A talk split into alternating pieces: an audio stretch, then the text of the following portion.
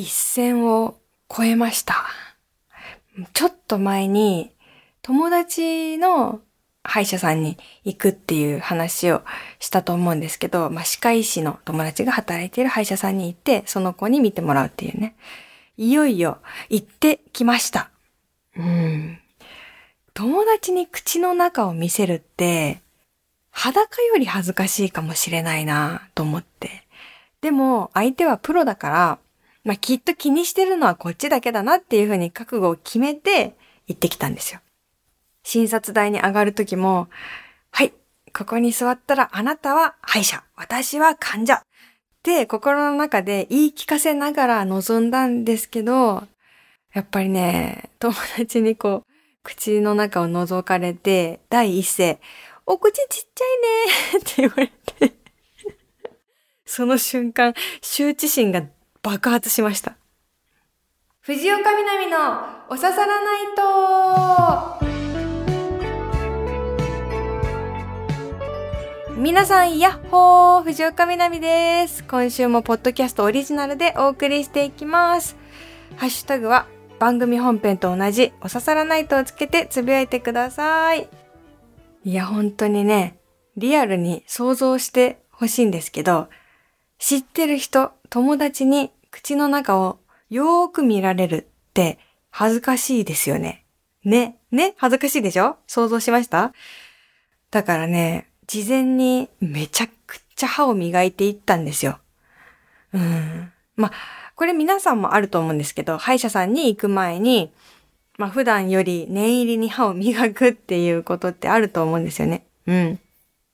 でも、それでも不安なので、あれ知ってる？磨き残しが見える薬。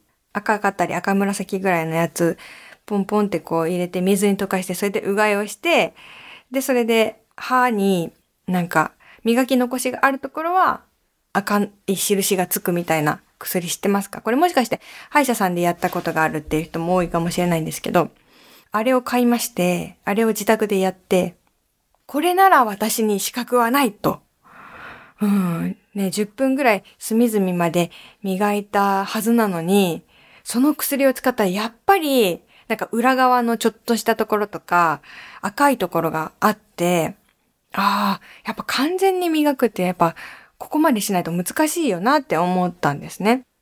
で、いや、でもここまでやったから、で、それで赤いところが完全なくなるまで磨きまくって、あ、ここまでやったらもうさすがに磨き残しないぞと思って、それで鏡を見て気づいたんですよ。大変なことに。何かわかりますか？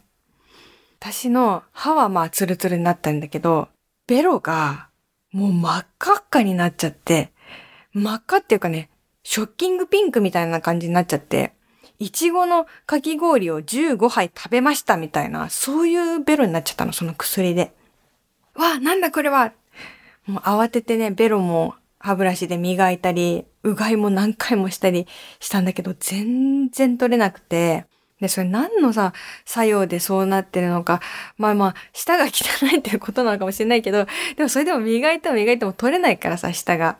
だから、こう、お湯飲んだりとかしてさ、もうやけどしそうなくらいのお湯飲んだりとかして、でもほんの少し薄くなったかなぐらいで全然取れなくて、もういろいろ試したんだけどさ、結局、舌が謎にピンクな人として友達の歯医者さん行くことになっちゃったんだよね。もう散々だよ。だって恥ずかしくないようにしようとしたのに、そっちの方が恥ずかしいじゃんっていう。いやー。あとね、そういう慌てふためいて変なことになるっていうのは他にもあって、まあまああの、ね、友達だからちょっとしたこう差し入れを持っていこうと思って、で、約束のその時間のちょっと早めにね、着くようにして、なんかお土産が買えるお店を探してたんですね。そしたらね、でも午前中のお約束だったから、なんか全然お店が開いてなくて、まあそりゃそう、そりゃそう当たり前なんですけど、私のね、ちょっと段取りが悪くてね。うん。で、めっちゃいい感じの雰囲気のお店が結構あったんだけど、全部やっぱ11時からとか10時からとかで開いてなくて、で、あ、ここだったら、あと数分で開店って書いてあるなと思って、めっちゃいい手土産が買えそうな雰囲気が醸し出されている、あの、お店の前でちょっと待ってたんですね。多分、なんかの洋菓子屋さんかなって思って期待してたんですけど、門が開いた瞬間、あ、紅茶の専門店だって分かったんですね。で、いいけど、うーん、あ、今から私ホワイトニングしてもらうのに、差し入れが紅茶ってどうなんて思って。一番飲んじゃいけないものみたいな感じだから、なんか、やる気ある？みたいな。あなた紅茶飲もうとしてますか？みたいな感じになるじゃんと思って、やめまして、でももう時間もないからさ、さらに駅の周りをうろうろうろうろしてさ、結局ギリッギリちょっとしたね、あのクッキーみたいなの変えたんですけど、うん。まあね、結局紅茶を持ってったとしても何にも気にしないと思うんですけど、私一人でドタバタドタバタしたっていう、そういう話です。でもね、やってもらえてすごい良かったですよ。それでは今週もコーナーに行きましょう。最初はこのコーナー。持ち寄りボキャブラリーはい、皆さんがご家族や友人、または自分の中だけで使っているオリジナルフレーズを教えていただきまして、私も使いたいよというコーナーでございます。みなみさん、おささらスタッフの皆さん、おささらリスナーの皆さん、やっほー、やっほー、おささらネーム、ドバイマトリョーシカです。今回は、はちゃこはちゃこな友達とは別の友達のオリジナル言語をご紹介します。写真撮影をするときの掛け声、ポピュラーなのは、はい、チーズで、3、2、1とカウントダウンしたり、小さなお子さんには、はい、ポーズなどが使われているかと思いますが、自分の友達の掛け声は、はい、どうぞです。この時点でめちゃくちゃ面白い。写真を撮影するときに、はい、どうぞ と目に見えない何かを差し出され、ファインダー越しに全員の笑顔ではなく、えという驚きの表情が撮影されたのはいい思い出です。この友達は山梨県出身で、もしかしたら山梨県では、はい、どうぞを合図にシャッターを切るのが常識なのかと思いましたが、自分が調べてもそのような事実は確認できず、これは南さんによる山梨県現地調査が必要かもしれませんね、ということです。あのね、持ち寄りボキャブラリーというコーナーが、あの、ドバイマトリョーシカの友人っていうコーナーになりかけてるんだけど、この人すごいよ。うん。だってあの名作、はちゃこはちゃこと違う友達。だからめちゃくちゃ言葉を生み出す友達が多いし、それを拾う力がすごい。多分だって忘れちゃうじゃないですか。あ、なんかこの友達オリジナル言語使ってたなって思っても、その時だけで、こうやって投稿するまで覚えてられないと思うんで、キャッチアップ力がすごいなと思うんですけど。はい、どうぞはいいね。やりたい。はい、どうぞ。まあ、いいよね。なんか、どうぞ、笑ってくださいとかさ、どうぞ、なんか、ポーズしてくださいみたいな感じで、はい、どうぞ。なんかその、スポットライトが当てられる感じがあるよね。こう、なんか、はい、どうぞ。いいなぁ。私もこれ使いたい。使わせてください。はい、どうぞ。山梨県って流行ってる、流行ってるか、山梨県で言う人多いのかなちょっと私も意識して聞いてみます。はい。ありがとうございます。皆さんも自分が使ってるオリジナル言語、友達が使ってるオリジナル言語ありましたら、ぜひお寄せください。よろしくお願いします。続いては、自重テクニック時を短くする時短ではなく、時を長くすると書いて自重です。皆さんの体感時間を伸ばすテクニックを募集しています。ということでね、これ私がちょっと呼びかけた、あの、没頭する時って皆さん自分を忘れる瞬間っていつですかみたいなことに対するお便りかな。だから勝手に自重テクニックのコーナーに入れちゃったかもしれないんですけど、読んでいきます。おささらネームポルティ275さん。南さん、スタッフの皆さん、ヤッホー、ヤッホー、ポッドキャストに投稿します。確かに残業とかで遅く帰った日とかに限ってすぐ寝ればいいのに仕事だけで一日が終わってしまうのが嫌でゲームをしたりテレビを見たりしてから寝ます。あと、寝品のポテチとか。自分をなくす、点点点、やっぱり仕事が忙しくて、家には寝に帰るだけみたいになると、心がすり減って自分がなくなりかけるので、睡眠時間を削ってゲームしたり、自分を維持してしまうのですね。自暴自棄になってしまいそうな時は、自作自演で、自画自賛しながら、自重自愛でバランスとってます。という。自暴自棄になってしまいそうな時は、自作自演で自画自賛しながら自重自愛。すごいね、これ。なんか人生のモットーにしたいような。確かに。そうそうそう。ね、自作自演でいいですよね。私もう自作自演、そうだな。本当に別に周りに認められる必要ないんですもんね。別に褒められなくとも自分が、よよ世界一みたいな感じで自分にね、声をかけ続ければ、なんかいずれ自分で自分を支えることができるんじゃないかとね。自重自愛って言葉もやっぱりこれは時を長くする自重じゃなくて、自分を重く。これね、自重テクニックですね。自分を重くと書いて自重テクニック。これ、自重テクニック。お それもありました。うん。そう、自分の時間、時間の使い方と自分のことを大事にする方法も結構近いですよね。だから、まあ、このコーナーでよく言われてたコーヒーをこう、ゆっくり入れるとかさ、なんかこう、ね、時を長くする方法をいろいろ募集してましたけど、それってやっぱ、時を長くすることで自分を重く扱ってるとも言える？うん。だから、イコールかもなって思ったりしました。ありがとうございます。続いてのコーナー、純喫茶南はい、ここでは本編で読み切れなかったお便りなどなどをまったり読んでいきます。カランコロン、いらっしゃい。え今週の飲み物はメロンソーダです。さくらんぼも乗ってるようん。飲むとね、舌が緑になるかもしれません。はい。えー、1通目、瀬戸内町おささらネームルトランブルさん。みなみさん、スタッフの皆さん、こんばんは、こんばんは。4月29日の冒頭で、カニクリームコロッケ爆発事件の話をされていましたね。あ、これ本編ですね。のポッドキャストしか聞いてない方は、そんな話あったのって感じですけど、本編の放送の方でね、こんな話がありました。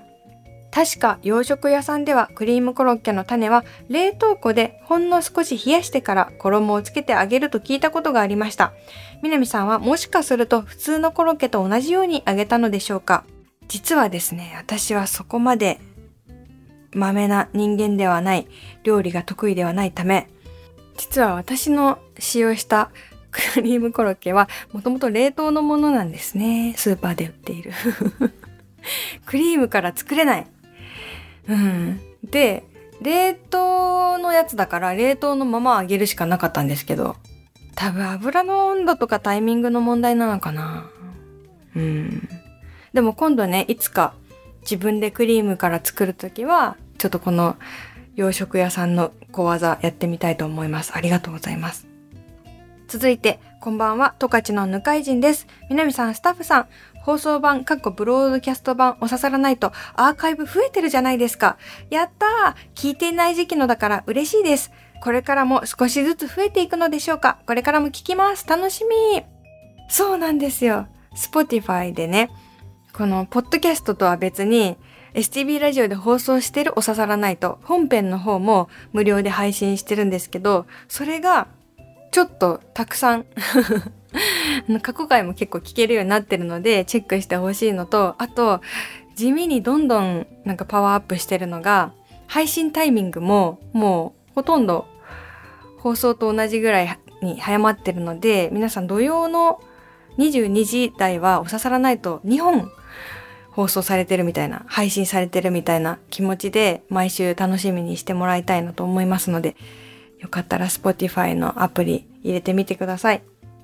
続いて、ラジオネーム山野そよ風さん。みなみさんこんばんは、こんばんは。私事で恐縮ですが、遅ればせながら初回から聞いていたポッドキャスト版お刺さらないとが、この度最新回まで追いつきました。いろんなコーナーがあって本編同様とても楽しくて聞いていてすごく癒されます。最新回まで追いついてみてもうこれから1週間に1度しか新しい回が聞けないなんて寂しいなと思ってしまいました。これからは純度100%のおささらとして、ポッドキャスト版のコーナーにもチャレンジしてみたいと思います。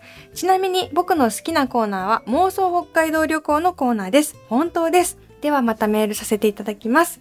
えー、ありがとうございます。そうか、すごい。あの、ポッドキャストを遡る感じで、遡る感じでっていうか、後から、どんどんね、アーカイブを聞いてくださった方が追いついたと。おめでとうございますおめでとうっていうのかなっていうのか。ようこそリアルタイムワールドへ。はい。妄想北海道旅行のコーナーありましたね。私が、あの、妄想上のイマジナリーフレンドになりまして、皆さんと慣れ慣れしく旅の計画を立てるというなんか、コーナーがあって、あれまたやりましょうね。北海道のこんなところに行ってみたいみたいな、そういうメールいただけたら私また考えるので旅の計画をよろしくお願いします。続いて、ラジオネームビーズワックス A さん。先週の放送を聞いて考えたことあれこれ。僕の iPhone の目覚ましアラームは南さんの曲、世界の名前が流れるように設定してあって、聞くとなぜか、あ、起きなきゃと思えてとても朝起きがスムーズです。もう一つ。僕も厄年完全無視派で、過去厄除けとかの儀式はスルーしてきました。今のところ厄年に特段の不幸や災難にあったことはありませんが、将来まとめて災難がやってくるのでしょうか？同じ年齢の人が同じ年に集団で災難に遭うって、しかも日本国内限定ってどう考えても変だ。さらに前役、後役とかもあって3年連続って長すぎるよ。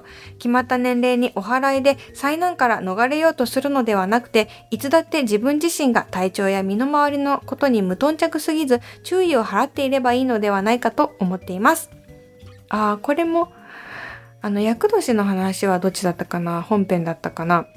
そうそうそう。でもよかったね。ビーズワックス A さんが目覚ましのさ、アラームを曲にするとその曲が嫌いになるっていう人がいるじゃん。私もそうかも。なんだけど、ギリギリそうはならないでいてくれてる。嫌いにならないでくれ 嬉しいけど、ちょっとドキドキするね。私の曲を目覚ましにしてくれてるって。確かにあの曲優しいもんね。ありがとうございます。厄年は私は完全に無視してますっていう話をしたんだけど、なんかね、厄年って一説によるとその実際昔のやっぱ寿命とか昔の健康年齢に基づいて健康上の何かトラブルが起きやすい年齢ではあるらしいみたいなこと聞いたことあるんだけど、まあまあ、今やもう、もっとね、なんか変数が多すぎて、いや、そんな同時にみんななんないだろうとはなるんだけど、それで気をつけることによって、例えば健康になるとかならいいんだけど、何かあるぞ、何かあるぞってやりながらさ、過ごすのまたちょっと気が重い感じがあるので、私は厄年虫クラブなので、あの、クラブ会員募集中です。続いて、おささらネーム、すばるさん。みなみさん、スタッフの皆さん、こんばんは、こんばんは。あ、これは本編の今週のテーマ、最近のご褒美ですね。最近のご褒美、それはとある一足のスニーカーです。話題の映画、ザ・ファーストスラムダンク。アラフォーの私にとって原作を読んでバスケ部に入ったほど影響を受けた漫画で、劇場にも3回足を運びました。作中で主人公の桜木花道が履いている赤と黒のエアジョーダンという靴があるのですが、原作の連載当初は中学生で売っている場所も買う方法もわからず、お小遣いも少なく指を加えていたものでした。しかし今は社会人になり、懐も多少は暖かくなり、中学生当時はまだなかったネット通販という文面の利器を使い買ってしまいました。赤と黒のエアジョーダン届いてやや1ヶ月くらい経ちますが、未だもったいなくて履けずにいます。箱に入ったままの靴とクレジットの明細を眺めながら、大人になってまた青春してるな、と今夜もハイボールをたしなむのです。この時間もまたご褒美。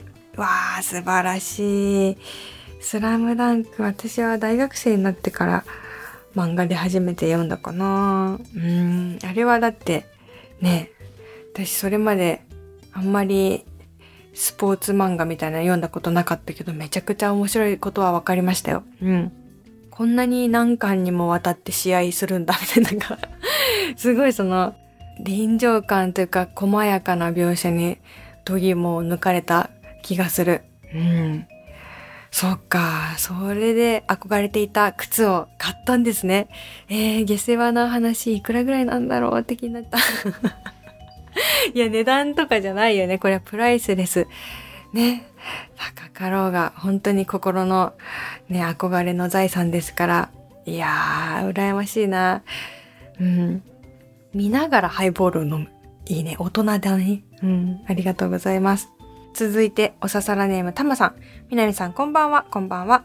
私の自分へのご褒美はアイスです。お気に入りはパルムで、普段よく選ぶフレーバーはチョコレートですが、今冷凍庫にストックされているのは抹茶です。購入するのは普通のサイズではなく小さいサイズの6本入りです。1本で満足できた日は自分を偉いと褒めてあげられるし、2本食べた日はもう大満足です。3本以上は罪悪感を感じそうで、まだやったことがありません。追伸。私も役年とは無縁の人生です。一生懸命お払いとかしても、前役や後役とか管理しきれそうにないので、うっかり忘れて気になるぐらいなら、初めから気にしてないからで済ませたいです。長々書いている間に、投稿目標時刻の水曜の正午を過ぎてしまいました。でも気にしなくていいんですよね。はい、ということです。ありがとうございます。やっぱご褒美といえばパルムですよね。パルムってさ、やっぱご褒美の味してるよね。あの、パムってこう、食べた時のこの口どけ、唇に当たる、あの、シルクのような上品なチョコレート。うん、あのフォルムもね、もうどこも尖ってないじゃん。パルムはね、全員に優しいことの証明としてあの形をしていると思うよ。うん。最近、パルムのチョコミント味食べましたよ。あと、かぼちゃ味みたいなのも売っててそれ気になったなうん。でもパルム1日に1本以上食べたことないかも。今度やってみようかな。相当満たされた気分になるでしょうね。うん。皆さんが最近気に入っているアイス何ですか？うん。ご褒美ね。そう。ハーゲンダッツ派とパルム派となんとか分かれそうですね。はい。そうそう。あの、おささらナイトのメールは、水曜日の正午までに送っていただけると結構スムーズなんですけど、でもさ、土曜日に放送して水曜日の午前までにって結構短いというか、ちょっと大変だなっていうのも分かっているので、ね、あの、少しこぼれた時にも拾えることもあるし、なんか2、3週間前に届いてたメールを今更読むみたいなことも全然よくあるので、まあまあまああまり気にしすぎずに、なんてさ、世の中いろんな締め切りがあってさ、いろんななんか締め付けもあってさ、おささらナイトにまでなんかせかされたくないよって感じでしょ？うん、本当に。なのであんまり気にせずに友達にメールする感じで送ってくれたらいいので、えー、いつでも待っております。持ち寄りボキャブラリー自重テクニックのコーナーやりましたけど、他にもそうです私が偉人です。第3の時間、ラハ、本当にそうかな？のコーナー。1ヶ月に1回は思い出しますのコーナー。あと日常アンサーソングのコーナー今週やりたかったんだけど、どうしてもちょっと曲が間に合わなかった、時間がなかった。ちょっと作りたい曲2曲ぐらいあったんだけどね。で、あとはラジオネームがないっていう人はラジオネーム私が考えるので、ラジオネーム考えてくださいっていうメールをくれたら OK です。宛先はみなみアットマーク stv.jp です。いやー、本当にね、歯医者さん恥ずかしかったんだけど、なんか恥ずかしいっていうのをもう一個超えて、なんか向こう側に行った感じがあって、逆に快感？なんかわかんないけど。逆に、うん。これができたら自分には恥ずかしいものが一つなくなるみたいな、そういう感じがしましたね。はい。ただ、あの思考が赤くなる磨き残しが赤くなる薬どうやったらベロが赤くならずに済むんだろうどうしたらいいんだろうね。なんかいい方法知ってる人がいたら、歯医者さんがいたら教えてください。すいません、この中に歯医者さんはおられませんか？みたいなことをちょっとやってしまいましたけれども。はい。ね、お刺さらないと、でやってほしいこととかあったら、それもまた送ってください。そして本編も合わせてお楽しみいただけるととてもありがたやありがたやでございます。ではでは、今日、これからもね、今もう寝るだけの人もいるかもしれないけど、今日今からまたね、ちょっとワクワクするようなことが皆さんに起こるかもしれません。かっこ予言というわけで、来週もまたこの場所でお会いしましょう。お相手は藤岡みなみでした。またねー。